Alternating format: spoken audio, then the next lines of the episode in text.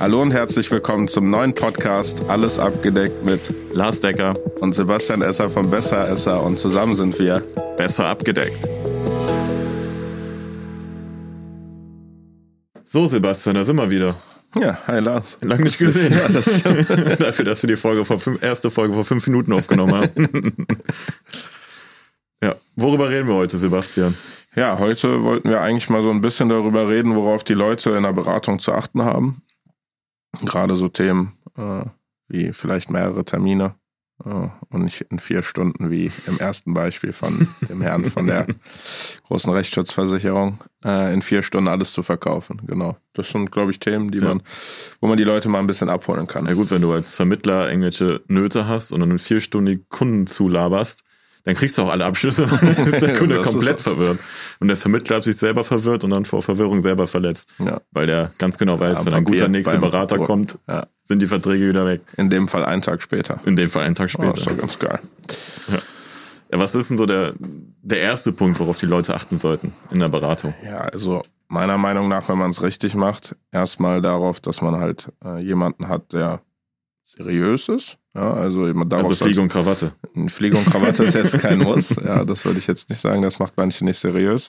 Aber ich finde, es muss halt auch menschlich passen. Also ich für meinen Teil verstehe mich mit allen meinen Kunden auch äh, privat gut und ich würde mit jedem meiner Kunden auch privat mal einen Kaffee trinken gehen oder ins Stadion oder wie auch immer. Ähm, und andersrum sollte das auch so gegeben sein. Ähm, man sollte darauf achten, dass man jemanden hat, der gegebenenfalls nicht nur eine Gesellschaft anbieten kann. Man muss jetzt nicht unbedingt 500 Gesellschaften anbieten. Also äh, auch wenn wir jetzt ein Riesenportfolio an Gesellschaften haben, in der Regel sind es, keine Ahnung, 30 vielleicht, die in ja. Frage kommen. Ja. also äh, das ist jetzt kein Weird Flex, wenn man sagt, hey, ich habe 500 Gesellschaften. Also ähm, ich habe sie alle. Ja, das das äh, ist jetzt nicht so tragisch, aber auf jeden Fall mehr als eine oder halt, wenn es nur eine ist, ähm, dann zu gucken, dass man sich vielleicht in vielen Sachen dann nochmal ein anderes Angebot reinholt. Ähm, dass, wie gesagt, nicht alles bei einem Termin abgeschlossen wird. Also ähm, ich für meinen Teil finde es wichtig, dass äh, Gutachten erstellt werden für einen Kunden. Also ähm, Analysen. Analysen, ja, äh, wo es auch ein bisschen mal um die Wünsche und Ziele geht für die Person.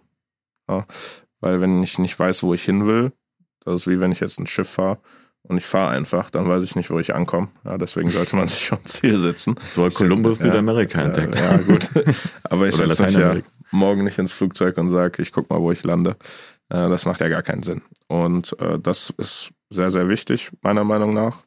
Außer es geht jetzt nur, ich brauche noch eine Privathaftpflicht, dann ist auch egal. Aber wenn ja, wir jetzt von einer richtigen Beratung reden, ähm, und dass man da auf jeden Fall auch in dieser Analyse sieht, okay, was kommt später in welchem Fall raus, was passiert, wenn ich mal länger als sechs Wochen krank bin. Das ist ja auch ein Thema, was wir viel haben. Ja.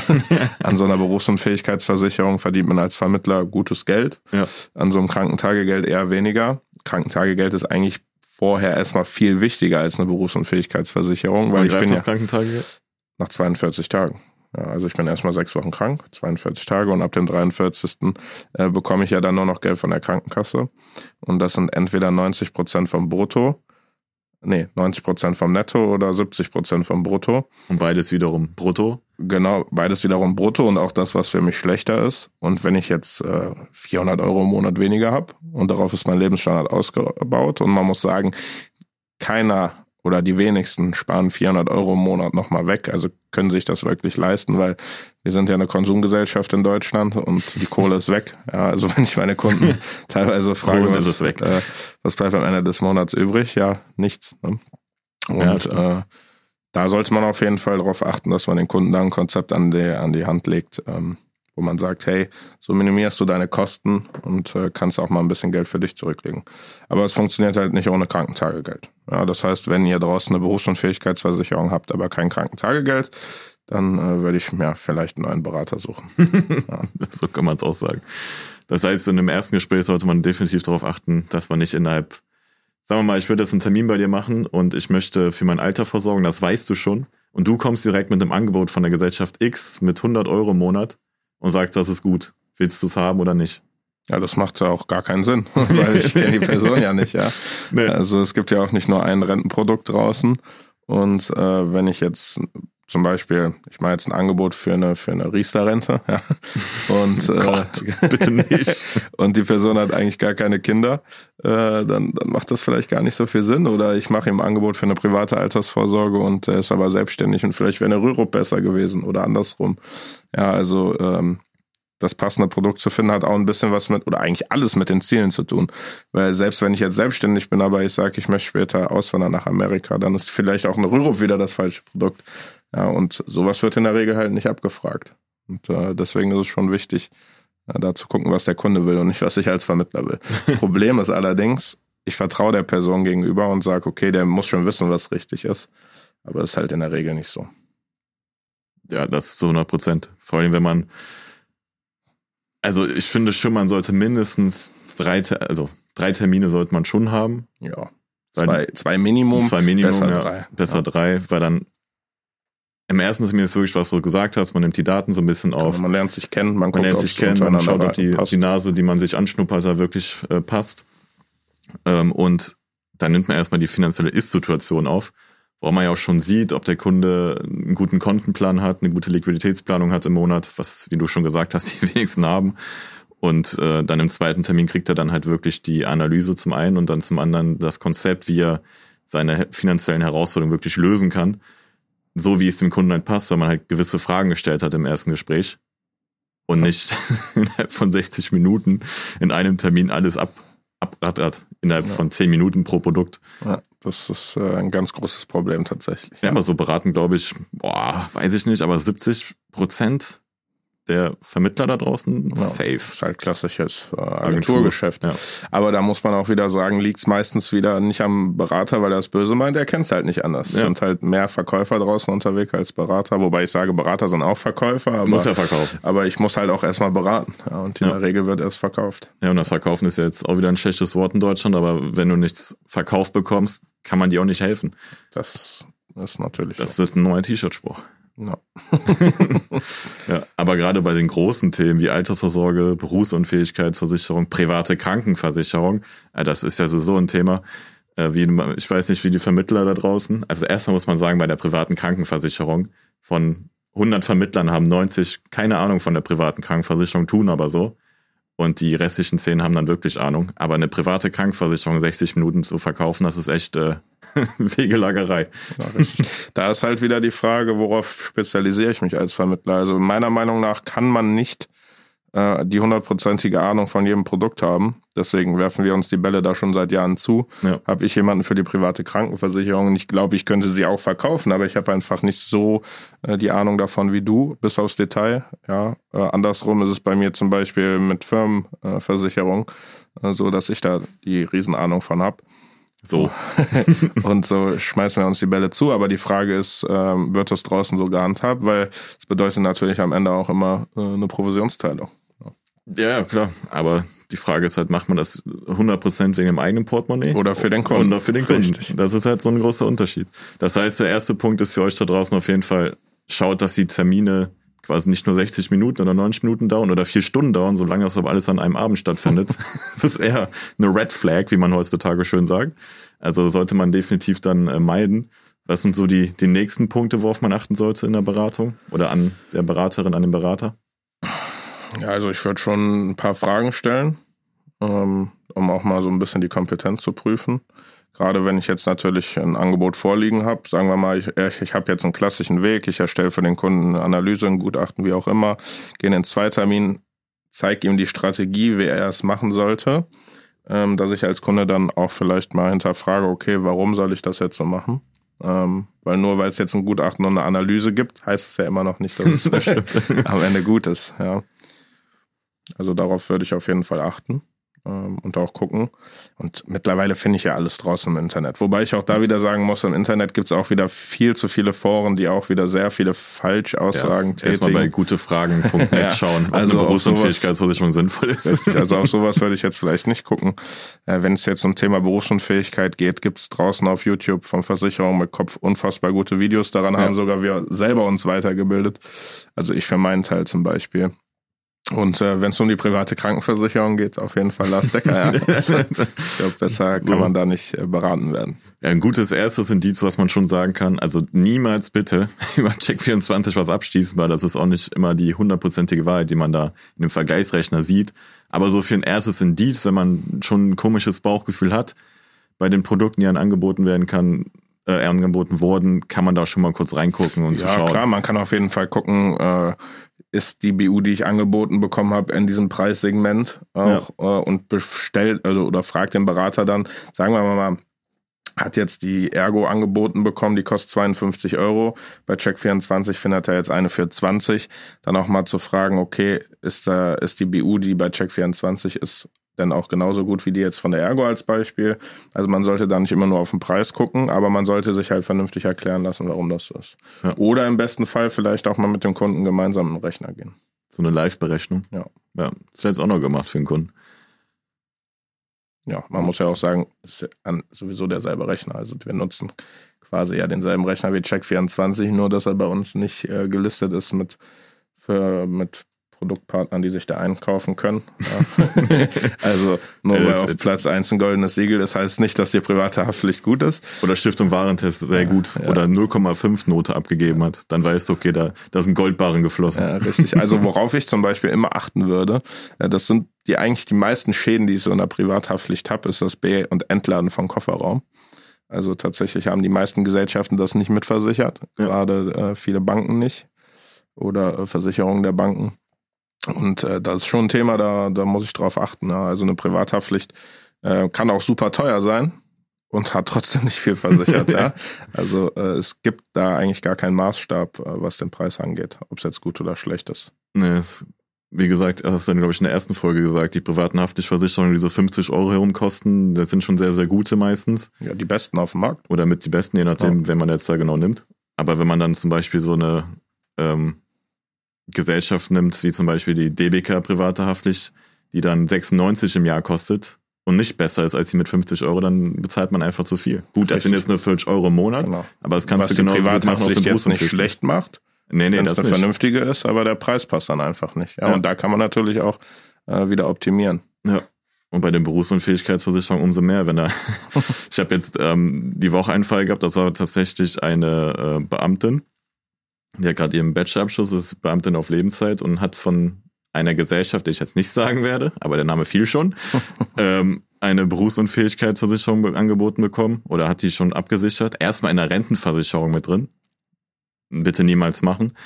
Und äh, zahlt da das Doppelte, als würde sie mehr absichern am freien Markt. Ja, richtig beim größten deutschen Beamtenversicherer, glaube ich. Ja. Ne? ja. Aber die können halt nur diese Produktgruppe von der DBK machen. Deswegen ja. kann man auch keine Schuld jetzt dem Berater zuschieben. Genau. Und lieber habe ich ein zu teures Produkt als ein schlechtes Produkt. Oder das gar muss keins. man auch sagen. Aber es bringt ja euch draußen auch nichts, äh, wenn ihr das äh, Geld dann sinnfrei rausgebt. Ja. Also ähm, ja.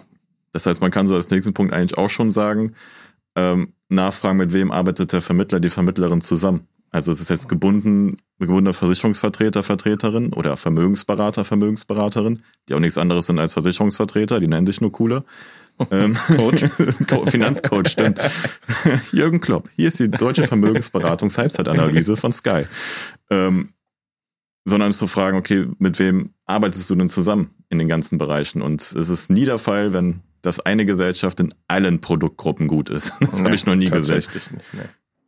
Also am besten halt zu Maklern gehen oder zu Vertretern gehen, die dennoch die Möglichkeit haben, über Tippgeberlösungen alles anzubieten. Genau, es gibt ja auch viele ähm, Vertriebe, die einfach nur wegen der Haftung halt ein Dach haben ähm, und trotzdem ganz normal unabhängig draußen beraten können. Dann stehen sie im Internet trotzdem als gebundener Versicherungsvertreter, können aber trotzdem genauso gut arbeiten wie jetzt der Makler. Genau. Muss man auch sagen. Ja. ja. Das heißt, erster Punkt ist, äh, wie, wie, der, wie die Beratungsschemen aufgebaut sind, dass es nicht alles in einem Termin stattfindet, sondern schon so zwei Termine vielleicht Minimum. In der privaten Krankenversicherung würde ich sagen mindestens drei. Ja, weil BU sonst, auch. BU auch, sonst schaffst du einfach halt alles gar nicht. Entscheidungen fürs Leben. Ja, Ja. Also gerade das Thema private Krankenversicherung. Ja. Und auch in der BU sollte ich am besten direkt das beste Produkt für mich haben, weil wenn ich älter werde und noch den Luxus habe, gesund zu sein und sie wechsle, dann habe ich viel Geld schon verbrannt.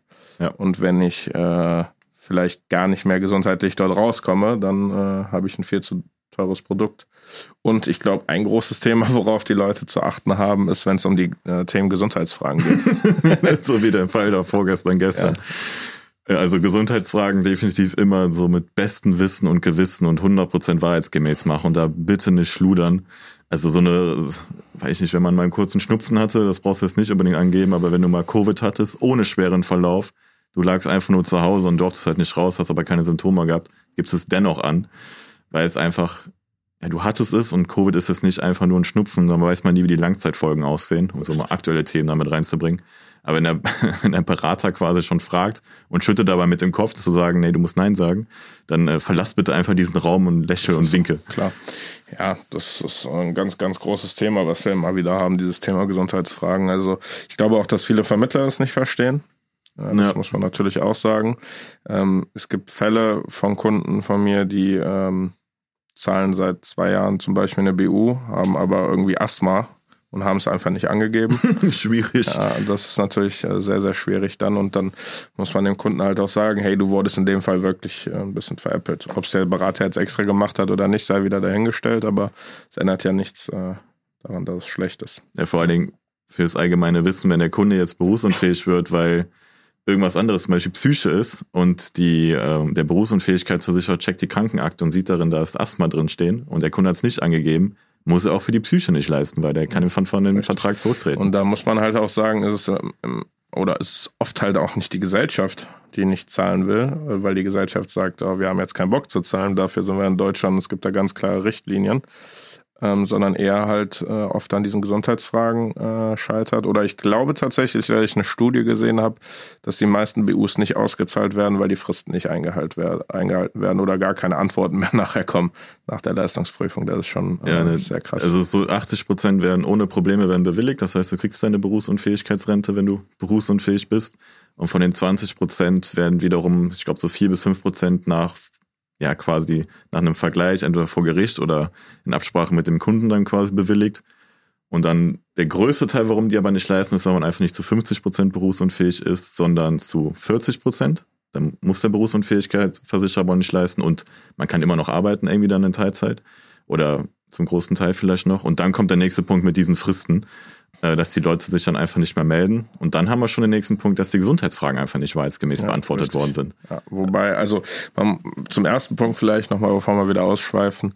Ähm, Ärzte sind auch nur Unternehmer, das musste ich auch feststellen äh, bei vielen Kunden, wo wir dann mal eine Gesundheitsakte ziehen mussten, ja. äh, weil da ein paar Sachen unklar waren und dann so Kleinigkeiten.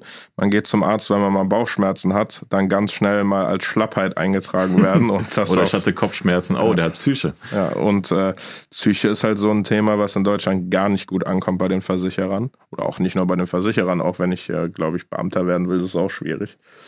Ähm, also das Thema Psyche wird in Deutschland auch, ich finde es falsch, also ich finde es besser, zum Arzt zu gehen, wenn ich es wenn brauche. Aber ähm, wenn wir zusammenfassen, die ersten drei Punkte, erster Punkt ist, ähm, was haben wir als ersten Punkt gesagt? Was wichtig ist, auf die, ah ja genau, nicht die Termine in 60 Minuten durchackern lassen. Genau. Zweiter Punkt ist, Zweiter Punkt ist, dass wir eine Analyse, Ziele und Wünsche und ein Gutachten haben. Genau, und ein dritten Punkt, das ist die Gewissheit quasi des des, äh, des Vermittlers als auch den, was wir glaube ich auch noch gesagt haben, war der Status des Vermittlers kann ja nur eine Gesellschaft anbieten oder kann der alle anbieten oder mehrere anbieten. Und ähm, das sind auf jeden Fall so schon sehr große Punkte. Und was auch noch ein großer Punkt ist, Verkaufsdruck. Will der Vermittler jetzt, dass du abschließt oder gibt er dir Zeit zum drüber schlafen? Richtig. Wobei ich finde, ähm, man sollte jetzt auch nicht zwei Wochen darüber nachdenken. Also nee, das, das vielleicht nicht. auch mal aus Vermittlersicht gesprochen.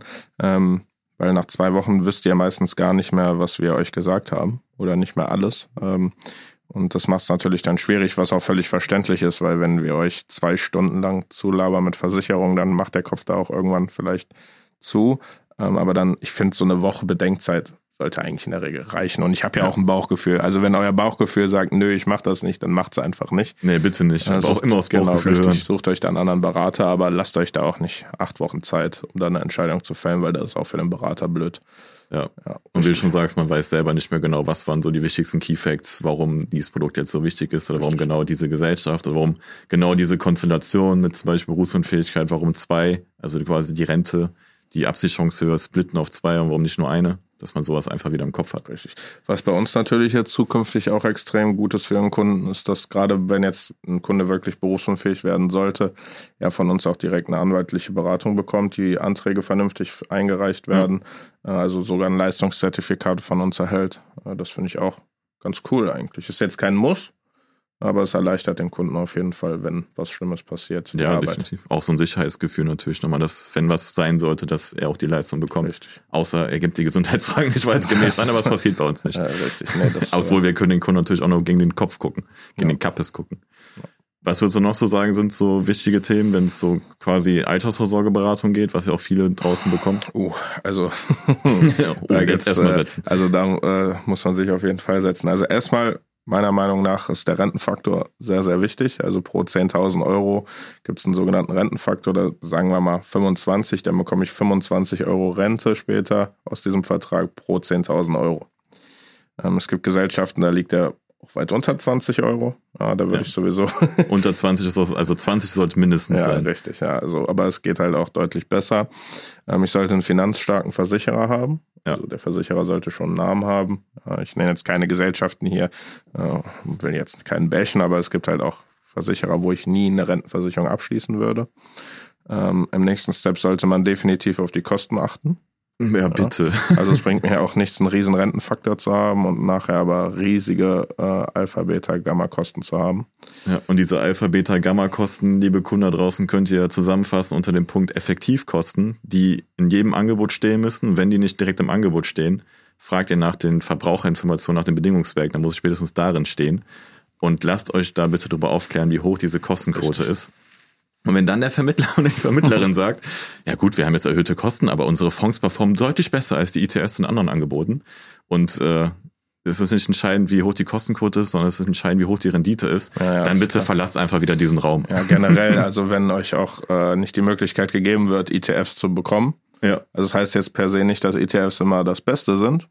Meiner Meinung nach schon, aber anderes Thema, ja. Ist auf jeden Fall schwierig, in Rentenversicherung ja, was Besseres zu bekommen. So, richtig. Ähm, aber ihr solltet schon die Möglichkeit haben, euch frei auszusuchen, was ihr da äh, nehmt. Und es gibt Gesellschaften, die haben gar keine ETFs und hohe Kosten und einen scheiß Rentenfaktor. Shit. Ja, und dann noch eine Berufsunfähigkeitsversicherung in der Rentenversicherung ja, mit Da äh, möchte man natürlich jetzt auch keine Namen nennen, aber ähm, es gibt so einen Trainer bei Liverpool, der macht da vielleicht ab und zu mal Werbung. Ja, aber um darauf zurückzukommen, ja, sind das so die wichtigen Themen in der Rentenversicherung. Ähm, es gibt natürlich auch noch äh, Nettotarife, wobei man da sagen muss, lohnt, muss man auch da schauen, lohnt sich das? Das heißt, man zahlt dann keine hohen Kosten äh, in der Rentenversicherung, sondern halt eine einmalige Provision an den Berater ein Honorar. oder ein Honorar. Und ich glaube, da ist auch nicht immer der Nettotarif besser am Ende. Also man muss natürlich gucken, ähm, was für eine Position bin ich, wie viel verdiene ich, macht das Ganze für mich Sinn, wie lange ist die Laufzeit noch. Ähm, richtig, ja. Und ähm, es gibt ja auch viele Leute, die sagen, Depot wäre besser. Ähm, ich glaube, Finanzfluss hatte da vor kurzem noch ein äh, Video drüber, wo er gesagt hat, äh, ein Depot ist allgemein immer besser ist die Rentenversicherung, obwohl er ein paar Monate vorher noch ein Video gemacht hat für die Rentenversicherung. Also das Video kam in unserer Branche auch nicht ganz so gut an. also ähm, ja, es gibt da kein richtig oder falsch meiner nee. Meinung nach. Man muss einfach beides haben, also auch ein Depot. Ja, ähm, bitte. Für die kurz- und mittelfristigen Sachen und ähm, ich würde immer beides kombinieren. Rentenversicherung, ob man sich jetzt für einen Honorartarif oder Provisionstarif, äh, wenn man einen sehr, sehr guten Provisionstarif hat, ist es auch besser, als wenn man einen Honorartarif hat, wo man auf einmal 10.000 Euro Honorar zahlen Richtig. muss kommt, oder der Vermittler kann ja auch quasi eine prozentuale Gebühr auf das Vermögen drin in diesem Honorartarif einbauen, ist es schon schlechter als ein guten, sehr, ja, sehr guter Provisionstarif. Sogar in, im letzten Fall ja gar nicht äh, klar ersichtlich ist. Ja, genau, also sieht der Kunde gar nicht. Das ist natürlich auch schwierig, ja. wenn ich dann als Kunde gar nicht sehe, dass Prozentzahl X von meiner Kohle immer noch weiter an den Vermittler geht. Also auch da gibt's nicht nur die weißen Schafe, wie sie sich gerade ja. äh, zeigen. Aber das heißt zusammengefasst, für die Altersvorsorge achtet auf die Punkte, die sogenannten Effektivkosten, erklärt euch die komplett und zeigt euch die auf sind die auch inklusive oder exklusive Werden sie euch überhaupt erklärt? Werden die euch überhaupt erklärt? ETF-Auswahl möglich. Es gibt wenige Fonds, die besser sind als ETFs. Und wenn der Berater sagt, nee, dieser Fonds ist besser als ein ETF, zum Beispiel MSCI World, kann man sich das zeigen lassen. Dann soll man sich das zeigen lassen und nicht auf ein Jahr oder fünf Jahre, sondern bitte auf 20 Jahre, 30 Jahre. Ähm, und der nächste Punkt ist halt dieser garantierte Rentenfaktor, der bestimmt, wie hoch die lebenslange Rente ist. Und lasst euch einfach diese Punkte ganz genau aufzeigen. und warum man diese auch dann äh, besser finden sollte als bei einer anderen Gesellschaft. Richtig. Und man sollte nicht darauf, äh, drauf äh, hineinfallen, das ist äh, nämlich so eine Masche bei manchen Vertrieben, ähm, die Rentenzeit hochzuschrauben, bis dass ich meine Rente auf Vertrag erst mit 90 bekomme und dadurch mein Rentenfaktor auf einmal bei 40, 45 Euro ist. Ja, also wenn ihr dann früher da rangeht, dann ist dieser Rentenfaktor faktisch nicht so hoch. Nee. Und ähm, lasst euch da auf jeden Fall nicht veräppeln. Und ja, wenn ihr da Fragen habt, stehen wir ja auch zur Verfügung. Ja, das heißt, das ist der nächste Punkt, die, die Produktmerkmale, die wichtigsten Produktmerkmale nennen zu lassen. Und egal, ob es eine Altersvorsorge ist, war jetzt ein Beispiel, aber auch genau bei der Berufsunfähigkeitsversicherung oder private Krankenversicherung gegenüber anderen am Markt und warum man sich denn ausgerechnet dafür entscheiden sollte. Und äh, das ist schon ein sehr, sehr wichtiger Point, weil ansonsten geht es sehr, sehr schnell ins eigene Portemonnaie. Richtig. Haben wir ansonsten etwas? Nee, ich würde sagen, wir haben die Leute jetzt 25 Minuten schon genervt. so. Dann, äh, ja, freue ich mich auf den dritten Podcast mit dir. Hat Spaß gemacht. Wir freuen uns. Wir freuen uns. Schauen wir mal, was wird. Ciao, Gefährt. Bis bald, Rian. Bis später, Selie. Ciao.